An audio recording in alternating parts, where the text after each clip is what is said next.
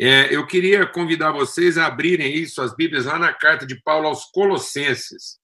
Carta de Paulo aos Colossenses, né, para a gente entender que nós não somos assim primeiro nisso. Então, assim, é, não há nada de novo né, debaixo do sol. Então, às vezes, a gente pensa que as coisas são novidade, né? E elas não são novidade. Então, Deus quer revelar aquilo que é novo. O que é novo? É aquilo que não se corrompe, é aquilo que se mantém é, incorruptível, né? no meio de uma vida onde não há novidades. Aquilo que já foi, tornará a ser.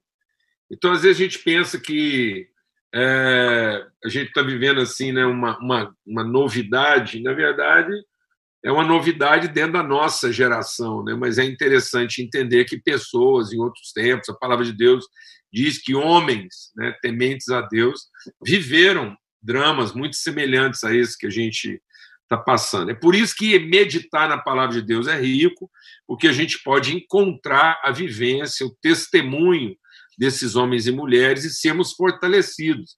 Quando a gente vai lá para Hebreus 11, vai falando de todo aquele desafio de fé né, que pessoas passaram.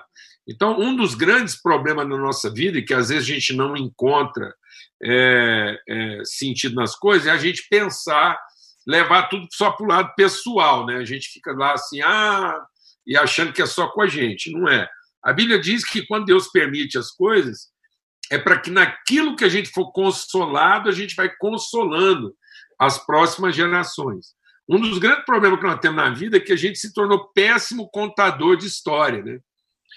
A gente se tornou é, testemunha de eventos em vez de sermos contadores de história. Então, às vezes, a gente vai lá e desfruta o evento e guarda aquilo e fotografa, mas não tem uma história para contar. E a Bíblia é um. É, a gente tem que olhar para a palavra de Deus e ver que Deus, como Pai, é um contador de história. Muitas famílias hoje estão se perdendo porque perderam essa figura do contador de história. Então, às vezes, é, uma família vê o pai preocupado, a mãe preocupada, o filho lá com problema, e eles não contam suas histórias, eles não contam seus dramas, suas vivências, para que essa comunhão possa consolar uns aos outros e a gente poder entender que nós não estamos sozinhos. Então, quando o Elias estava em depressão, ele estava lá deprimido, numa caverna, achando que era só ele. Aí Deus falou assim para ele: Elias, menos, Elias. Eu guardei mais sete mil também aí que não dobraram os seus joelhos a Baal. Então você não está sozinho. E depois o, o Tiago vai falar do Elias, vai falar assim: ó, o Elias, um homem sujeito às mesmas paixões que nós. Por isso que Deus conta a história desses homens, os dramas de Davi, as lutas internas de, de Moisés, e a gente precisa aprender isso, né? A não ter vergonha das nossas próprias histórias, das nossas trajetórias, porque isso é consolador, isso é terapêutico entender que naquilo que eu, o problema foi vencido, a luta que eu passei, vai fortalecendo e consolando a outros. De modo que não há novidade debaixo do sol. Né? O que já foi tornará a ser, os enfrentamentos, as lutas interiores. Mas eis que Deus faz tudo novo. Ou seja, para que as novidades, né, aquilo que aparentemente são novidades, não nos corrompam, então Deus renova sobre nós a sua misericórdia a cada manhã, e a misericórdia de Deus é a causa de não sermos consumidos. Então, um dia faz declaração a outro dia. Então, nós vamos testemunhando essa luz renovada, e naquilo que a gente é consolado, nós vamos consolando a outros. Então, eu, eu, eu durante esse período aí né, de, de, de de isolamento, né, social aí, esse é, e eu sou um das, eu faço parte de um grupo assim que eles consideram de, de risco, né, a idade, as comorbidades, um punhado de coisa. Então eu fui ouvir alguns podcasts, né? Eu, aí eu fico ouvindo os podcasts de Paulo, os podcasts de João, os podcasts de Mateus, a gente já meditou uns podcasts de Isaías aqui. Esses caras gravaram os podcasts para nós, né? escreveram aí, gravaram as lives. Então, Paulo fazia umas lives e gravava, o pessoal depois vê as lives dele. Né? Então, é, são cartas. Né? E é muito interessante. Outro dia, um irmão perguntou para mim, falou assim: Paulo Júnior, quando é que vão voltar as reuniões presenciais? Eu falei, rapaz, para mim, elas nunca pararam, não. Eu continuo tendo reunião presencial até hoje. Não desencarnei, né? Eu não desencarnei ainda. Então, eu só não vou ter reunião presencial na hora que eu desencarnar. Mas aí também ninguém precisa contar comigo, que meu espírito não vai baixar em nenhum lugar, não. E aí, tudo na minha vida é presencial. Eu estou aqui presente com os irmãos, ou estaremos presentes com o Senhor lá na glória. Então, é tudo presencial, amém, amado? Eu queria meditar sobre isso, porque senão a gente vai entrando assim nas paranoias, a gente vai esquecendo de quem a gente é e a forma de pensar do mundo vai nos confundindo. Né? Então, Paulo escreveu aos Colossenses, no capítulo 2, ele diz assim: Quero que vocês saibam quão grande tem sido a nossa luta por vocês.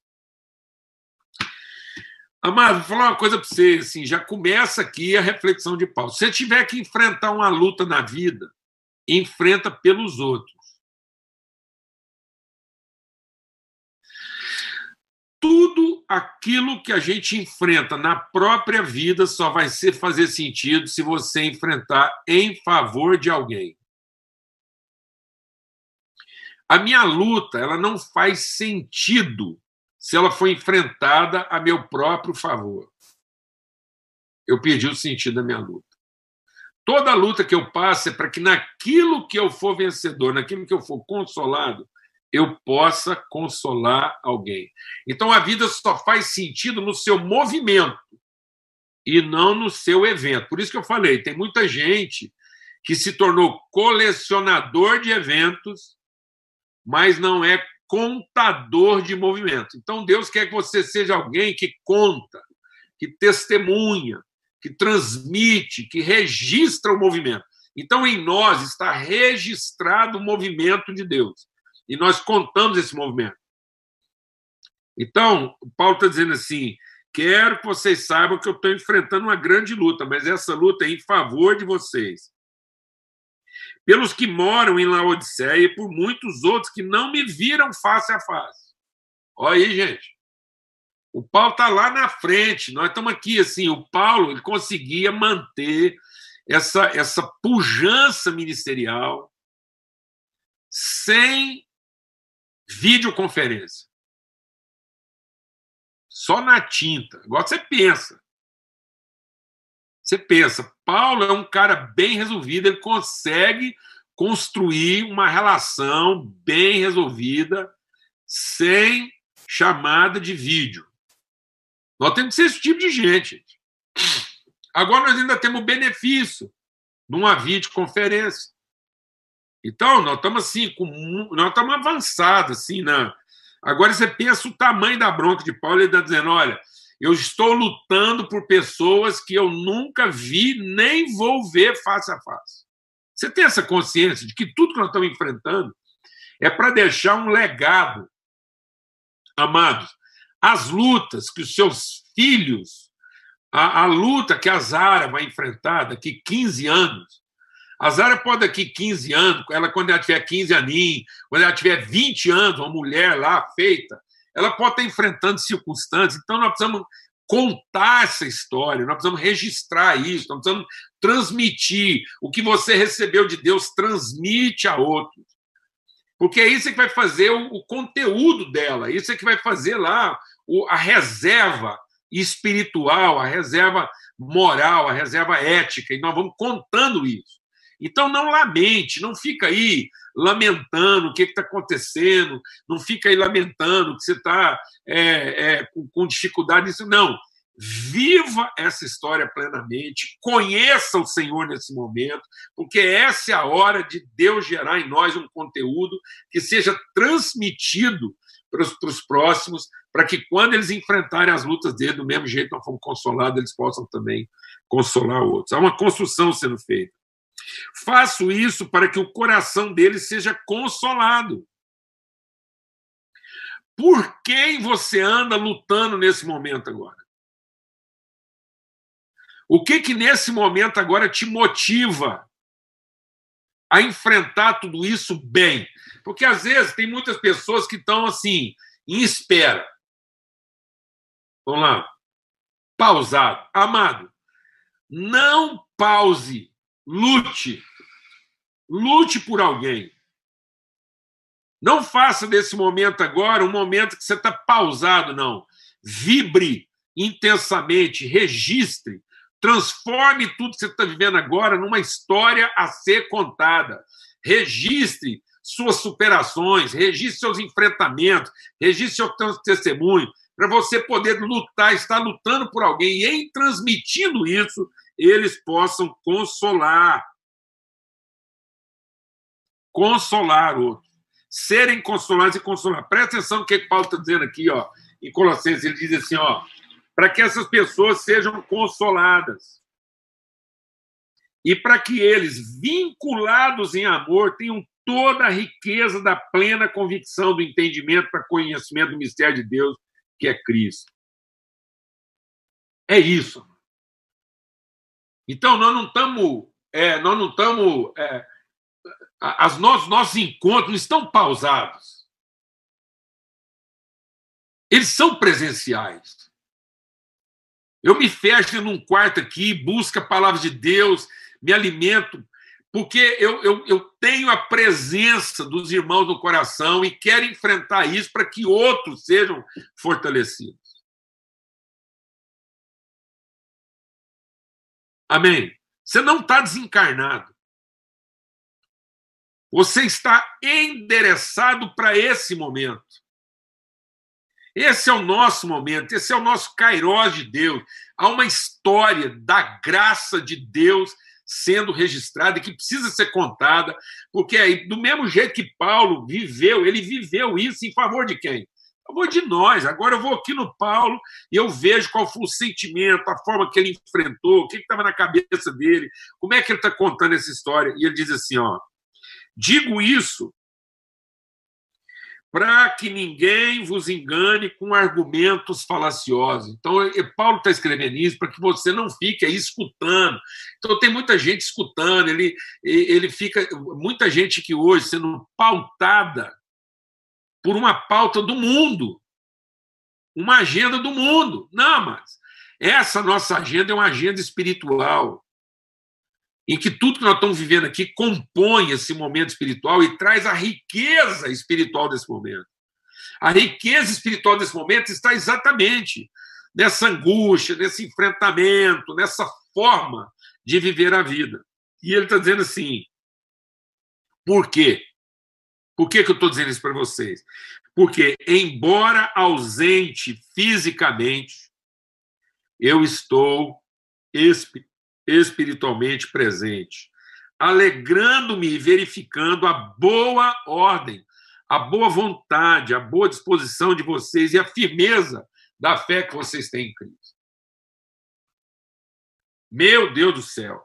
Então, Paulo está dizendo de uma coisa que é presente, que é viva, que é real, e aí, quando você ouve cada um lá enfrentando na sua forma, com convicção, com testemunho e, e vivendo, e não lamentando, não se queixando, e quando você percebe que as pessoas estão vibrando, estão fazendo acontecer a história delas em Deus, então isso anima a gente, isso consola, porque você fala, são pessoas preparadas para todo e qualquer tipo de situação.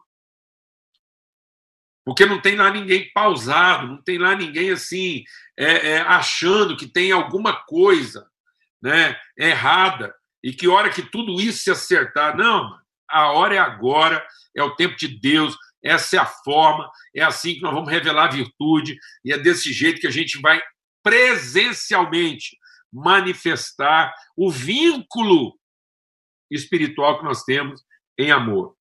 Por isso, Paulo está dizendo assim: nós estamos espiritualmente presentes, próximos, ainda que fisicamente distantes. Eu queria falar um pouco sobre isso, né? o nosso conceito de proximidade. A gente precisa se libertar em nome de Cristo Jesus, a gente precisa se libertar da ideia de que o próximo é o perto. O próximo não é o perto. O perto não torna ninguém próximo. Hoje, na, na live que a gente faz lá às 8 horas da manhã, eu estava falando sobre isso. É que, por exemplo, uma multidão apertava Jesus, uma multidão friccionava Jesus. Então, às vezes, a gente estava acostumado a uma religiosidade de fricção. É, é a religiosidade do contato, mas não é a espiritualidade da conexão. O próximo não é o que tem contato, o próximo é o que está conectado.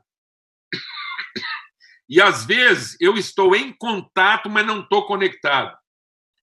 O diabo está sempre em contato com Deus e não está conectado.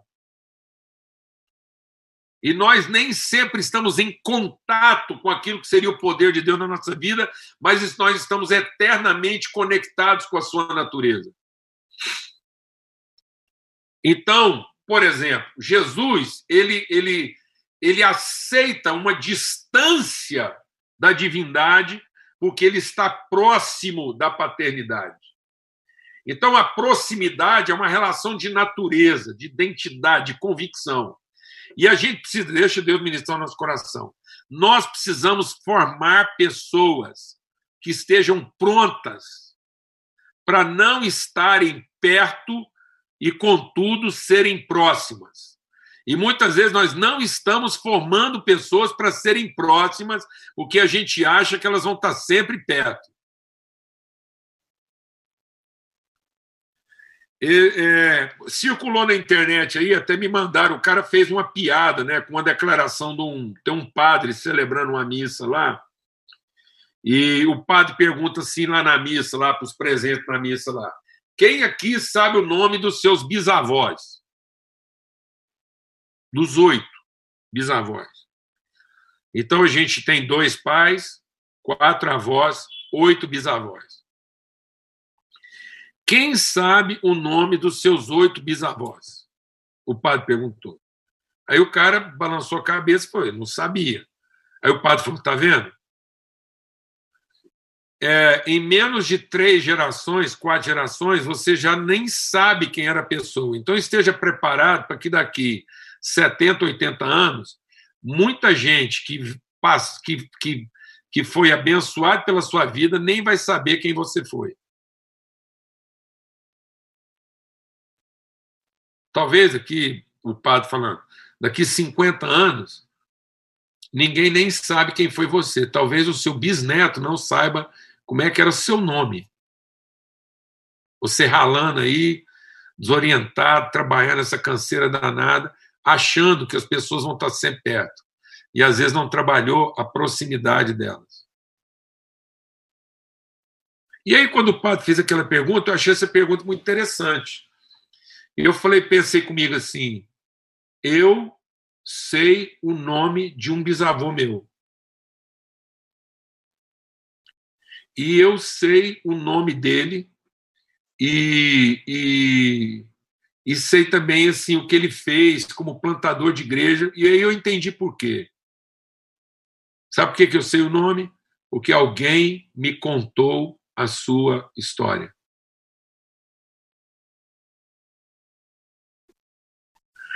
Sabe, amados, e às vezes a gente vai passando a vida transferindo patrimônio, tentando guardar o, o, o, o, patrimônio, o dinheiro, o legado. E aí, essas pessoas, depois, com pouco tempo, em pouco tempo, três, quatro gerações, as pessoas estão perto, mas estão distantes.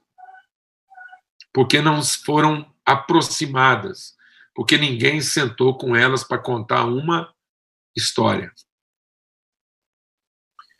porque nós deixamos de ser contadores de história para estarmos ocupados em preservar aquilo que é visível, aquilo que é palpável, aquilo que é mensurável.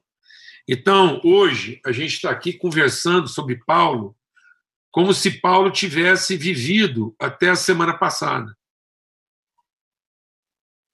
Às vezes a gente fala do apóstolo Paulo, e se eu pedisse, presta atenção, se eu pedisse que cada um fizesse uma caricatura de Paulo, cada um ia desenhar Paulo de um jeito. Mas também não interessa. Ninguém está preocupado em saber se o Paulo era alto, baixo, careca, gordo, magro. Interessa. Interessa saber quantos quilos ele pesava? Interessa. Interessa saber que roupa que o Paulo vestia? Também não interessa, não. Mas ele é alguém próximo de nós. Até hoje, Paulo está o quê? Próximo.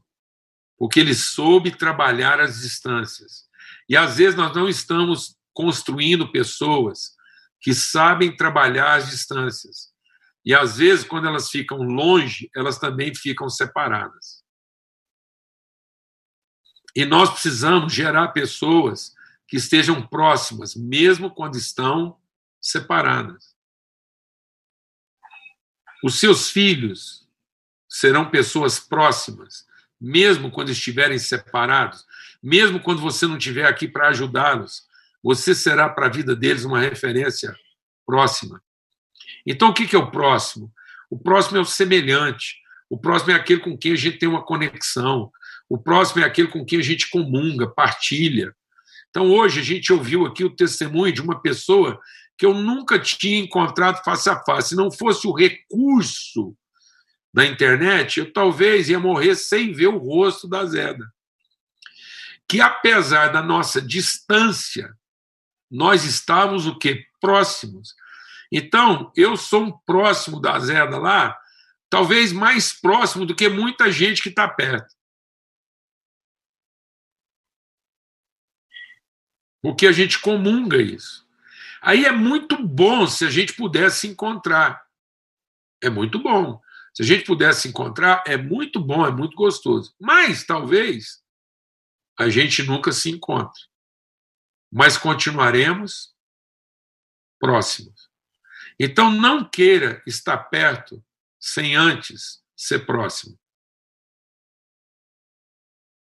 Não trabalhe para continuar perto se você não está se tornando cada dia mais próximo. Não aprenda a amar e cuidar de pessoas que estão perto, se você não aprendeu a amar e cuidar de pessoas que são próximas. Então, se transforme num contador de história. Se transforme num transmissor de virtude. Se transforme numa conexão para que mais do que ter contato com muita gente, você possa ser a conexão entre muitas pessoas. E esse é que é o segredo. Né? A gente poder dizer assim, é, olha, talvez eu nunca mais volte a estar perto. Talvez a gente nunca mais volte a estar perto de pessoas que a gente gostaria de estar. Tem muitas pessoas que eu gostaria de estar perto delas hoje. E, e não estou mais. Mas elas continuam próximas de mim. E eu continuo muito próximo delas. E, na verdade, a minha vida é feita das pessoas de quem eu estive próximo. E não é determinada necessariamente por aquelas que estão perto. Então, quando a gente senta na presença de Deus, quem são as pessoas próximas de você, a ponto de você enfrentar suas lutas em favor delas? E é isso que vai fazer de você uma pessoa bem-sucedida ou não. É que você, ao enfrentar suas lutas, enfrente essas lutas em favor de um próximo. Que você ame o seu próximo. Que você ame aquele que vai ser gerado a partir das suas lutas. Que você dê a vida por aquele que vai ser abençoado e vai receber o legado das suas virtudes. Não continue a lutar para deixar para as pessoas um patrimônio. Não continue a lutar para deixar para as pessoas apenas um recurso. Porque isso é muito perto, mas não torna ninguém próximo. Muitas vezes você é tão perto, você é tão imediato, você é tão rápido, que as pessoas até se distanciam, porque estiveram muito perto. Eu vou terminar minha reflexão falando da parábola do filho pródigo. O filho pródigo pegou tudo do pai e foi embora para uma terra distante. Mas lá, na maior distância, ele continuava próximo, porque ele se lembrava das virtudes compartilhadas na casa do seu pai. Ele se lembrava que o pai dele era um homem virtuoso, justo. Não foi a riqueza do pai que trouxe ele de volta para casa. Aquele filho não pensou em voltar para casa, porque falou assim: eu vou voltar para casa, meu pai vai me arrumar mais um dinheiro, eu fico ali numa boa, pago minhas contas e logo eu sumo de novo. Não. Aquele menino, ele falou assim: lá na casa do meu pai existe justiça. Então eu vou voltar para casa, e ainda que meu pai nunca mais me receba como filho, ainda que eu seja um empregado na casa do meu pai, o resto da vida, eu vou estar próximo de alguém virtuoso. Mas o filho mais velho nunca saiu de perto. E nunca esteve próximo. Porque estava sempre interessado naquilo que o pai podia fazer por ele. Então a gente tem que tomar esse cuidado. Porque às vezes a gente consegue dizer quem está perto, mas não sabe mais dizer quem é próximo. E às vezes, na ânsia de manter as pessoas perto, a gente acaba que está ficando distante delas. Eu sempre falo com meus amigos que Amigo de verdade é aquele de quem você pode ficar longe, porque os inimigos você tem que manter pertinho de você para ver o que, que eles estão fazendo. Então, sabe quem são nossos próximos? Aqueles de quem a gente pode ficar distante. Se você tem uma pessoa que, de quem você não pode ter distância, então essa pessoa não é seu próximo. Se nós temos pessoas que a gente tem que estar sempre perto delas para elas poderem funcionar, ou a gente precisa estar sempre perto de alguém para poder funcionar, então é porque a gente não é próximo de ninguém. Mas se a gente, apesar da distância, continua se mantendo próximo, então é porque a gente continua lutando, se empenhando pelas pessoas que a gente ama, e isso vai fazer com que a nossa vida tenha sentido. Amém? Eu quero muito estar perto de vocês. Dar um abraço bem perto mas a minha alegria, o meu consolo, continua sendo de que a gente continua próximo. E que todas as notícias que eu recebo é de que cada um está mantendo firme a sua fé, sua disposição, seu empenho e seu compromisso com o Senhor. Amém? Graças a Deus. Um grande privilégio a gente poder estar aqui juntos. Muita gente nos acompanhando aqui. É, pelo